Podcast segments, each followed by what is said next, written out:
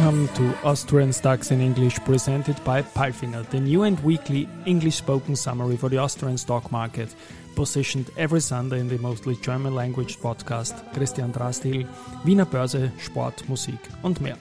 My name is Christian and I will be later on joined by the absolutely smart Alison. Week 39 brought another bad week for ATXTR, which saw new long time lows and closed 1.5% down at 5,680 points. The best performers this week were Addiko Bank plus 4% in front of Österreichische Post 4% and OMV 3.7%. And the following stocks performed worst. Warimpex minus of 12%, Lenzing 10% and SBO 9%. Sportradar Group, Addiko Bank, Knaus Tabbert and Focus Labs qualified for our 13th stock market tournament, which starts on Monday. Look at börsesocial.com slash tournament. News came from Wolford, Borealis, Vienna Airport, Valneva, Lenzing, S. Immo, Strabag, FACC, Palfinger, UBM, Andritz, Petro Welt Technologies, RBI, OMV, and Agrana. And these news are spoken now by the absolutely smart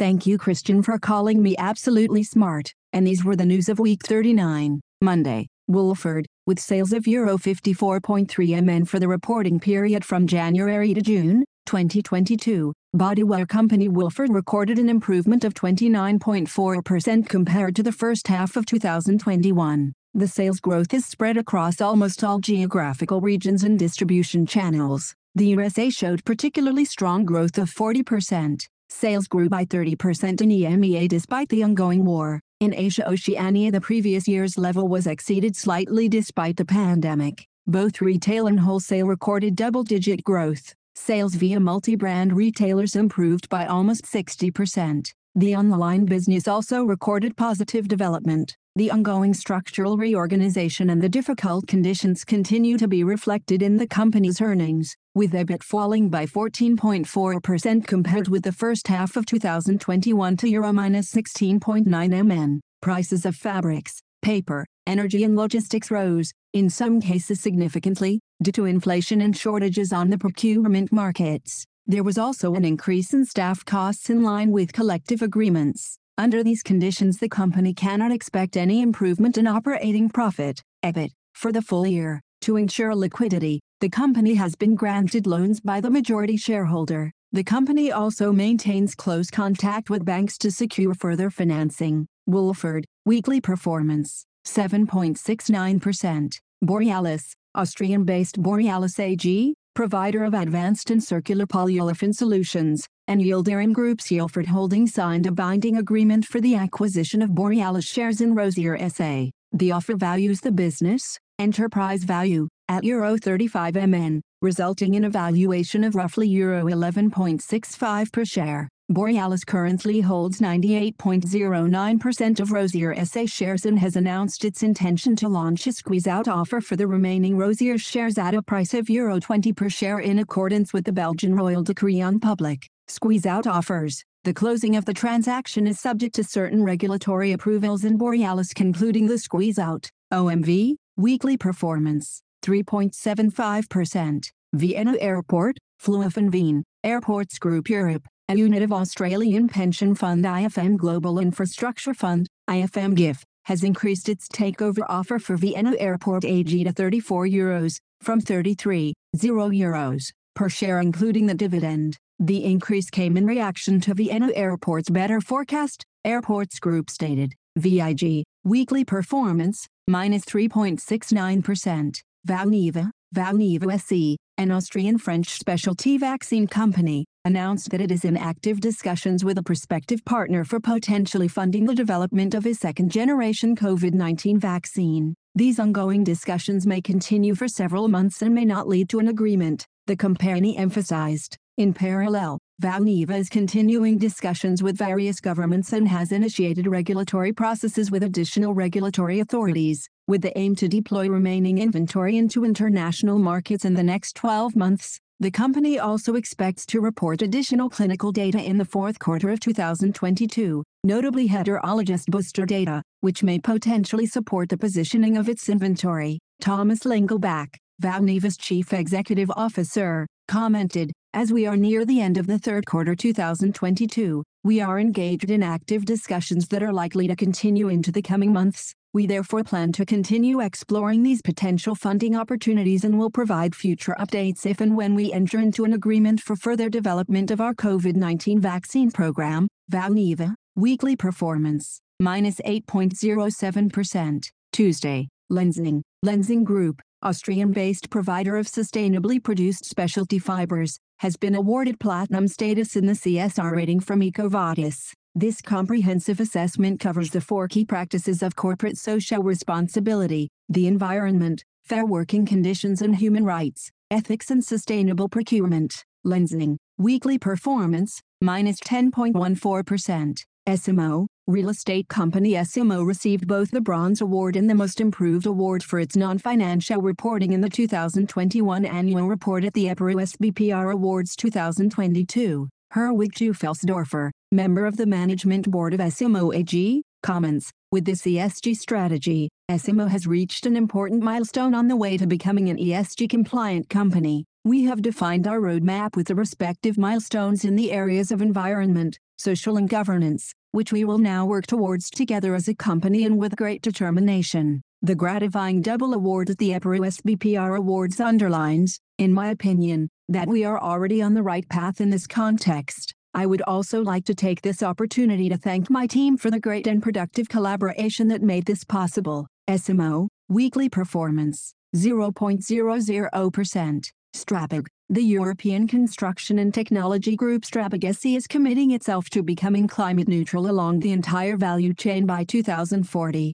Everything that Strabag is already doing to achieve this ambitious goal, and everything that will continue to be necessary in the years to come, will be a focus of the communication activities from now on. As part of these efforts, Strabag is evolving its previous corporate slogan Team's Work, by placing even greater focus on building sustainably and creating progress. The new slogan is, Strabag, Work on Progress. This confidently formulated entrepreneurial ambition is being accompanied by a redesign of the logo and corporate image of Strabag and of the Züblin brand. The corresponding campaign aims to intensify the exchange with professional target groups and the general public. Strabag, weekly performance, 1.58%. FACC, the Supervisory Board of FACC AG appointed Mr. Zhen Pang as a new member of the Management Board, CCO, with effect from October 1, 2022. Mr. Pang follows Mr. Yongsheng Wang, who will be dismissed with effect from September 30,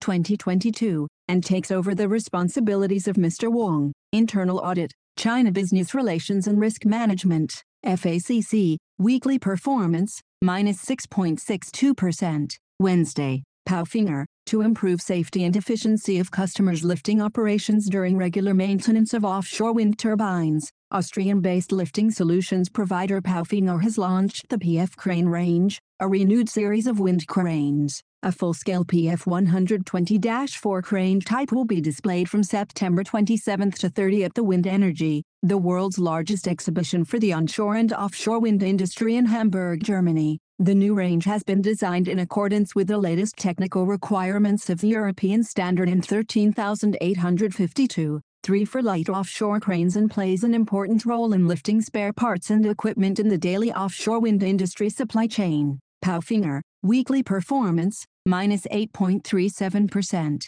UBM, real estate developer UBM has sold a 2,126 square meters site on Berlin's Alexanderplatz, which was developed together with the Chesa Group to HB Reavis. Our new strategic orientation and focus on timber construction only became clear after the site was purchased and, Consequently, we have decided to let someone else realize this major project, explained Thomas G. Winkler, CEO of UBM Development AG. UBM, weekly performance, minus 7.53%. Andritz, International Technology Group Andritz received an order from Greenko for the electromechanical works at the Gandhi Sagar Pump storage project, 1440 MW located in India. The project envisages utilizing the existing Gandhi Sagar reservoir as a lower reservoir and the construction of an upper reservoir. Andritz, weekly performance, minus 1.27%. S IMMO, Austrian-based real estate company S IMMO AG has signed a letter of intent with the respective Hungarian subsidiaries of CPI Property Group SA and Immofinanz AG regarding the acquisition of their respective Budapest office portfolios. If finalized, the purchase would comprise a total of 15 properties in Budapest with a total lettable area of almost 250,000 meters to the power of 2. The potential purchase is in line with the recently published corporate strategy and, if fully implemented, would lead to an increase in annual rental income of more than Euro 30 MN per year. S IMMO, weekly performance, 0.00%. Thursday, Petro Welt Technologies, the Supervisory Board of Petro Welt Technologies AG approved the decision of the Management Board to terminate the business activities of the company under the current joint venture in Oman. The company held by Petro Welt Technologies AG for the purpose of providing its services under the joint venture in Oman, Puitivo Services LLC, will be liquidated. Petro Welt Technologies, weekly performance, minus 3.64%. Valneva, Valneva SE, an Austrian-French specialty vaccine company, today announced its intention to issue and sell, subject to market conditions, approximately $40 million of its ordinary shares in a global offering. Valneva, weekly performance, minus 8.07%. Raiffeisen Bank International, as of November 2, 2022, the European Money Markets Institute, EMI, will welcome Vienna-based Raiffeisen Bank International AG, RBI as a new member of the Euribor registered sign panel, the group of credit institutions that contribute to the calculation of Euribor registered sign. This is an important development as RBI's participation will diversify and expand the profile of contributors geographically as it is the first Austrian bank contributing under Euribor's hybrid methodology. Therefore, the representativeness of Euribor registered sign will be further increased. RBI, weekly performance, minus 1.61%. OMV, following several unsubstantiated media reports about an alleged act of sabotage at the Schwechat refinery in June 2022, OMV immediately contacted the Directorate of State Protection and Intelligence Service, DSN, it was made clear once again that during investigations into the cause of the accident by internal and external experts, no evidence of sabotage was found. Accordingly, DSN has confirmed to OMV that there is no investigation. OMV, weekly performance, 3.75%. Vienna Airport, Vienna Airport, Flughafen updated its guidance 2022. Traffic development in the full year 2022 will improve to 29 million passengers for the Flughafen Group, previously 28 million passengers, and to 23 million passengers for Vienna Airport, previously 22 million passengers, compared to the guidance of June 13, 2022. This results in a further improvement of the net result to a figure of at least Euro 115 MN, previously, at least Euro 100 MN compared to the guidance of August 2, 2022. Based on this positive development of the result, the dividend guidance is confirmed that the Management Board plans to propose to the annual general meeting for the business year 2022 a dividend of at least 60% of the net profit for the period after non-controlling interests. Flughafen weekly performance, 0.76%. Friday, Valneva, Valneva SE, an Austrian-French specialty vaccine company, announced the pricing of 21 million ordinary shares in a global offering to specified categories of investors comprised of a public offering of 375,000 American depositary shares, ADSs, each representing two ordinary shares, in the United States and a concurrent private placement of 20,250,000 ordinary shares. The offering price was set at Euro 4.90 per ordinary share, corresponding to a price of USD 9.51 per ADS. As a result of excess demand, the company upsized the issuance from a previously announced anticipated amount of USD 40 MN. The aggregate gross proceeds are therefore expected to be approximately Euro 102.9 MN, equivalent to approximately USD 99.9 MN. Valneva, weekly performance, minus 8.07%. Agrana, fruit, starch and sugar group Agrana started the 2022 sugar beet processing season campaign at its sugar refinery in Tulln, Lower Austria. The plant in Leopoldsdorf in the Marchfeld region of Lower Austria will commence sugar beet processing by the middle of October. Due to the unfavorably hot and dry weather conditions during high summer, the sugar beet yields in the 2022 season are somewhat lower than in the previous year at around 75 metric tons per hectare, prior year, 80 metric tons hectare. The sugar beet processing campaign is expected to be completed in the middle of January 2023. Agrana, weekly performance, minus 2.41%. And now bye bye from Allison. And Christian, we wish you a great week. Hear you next Sunday.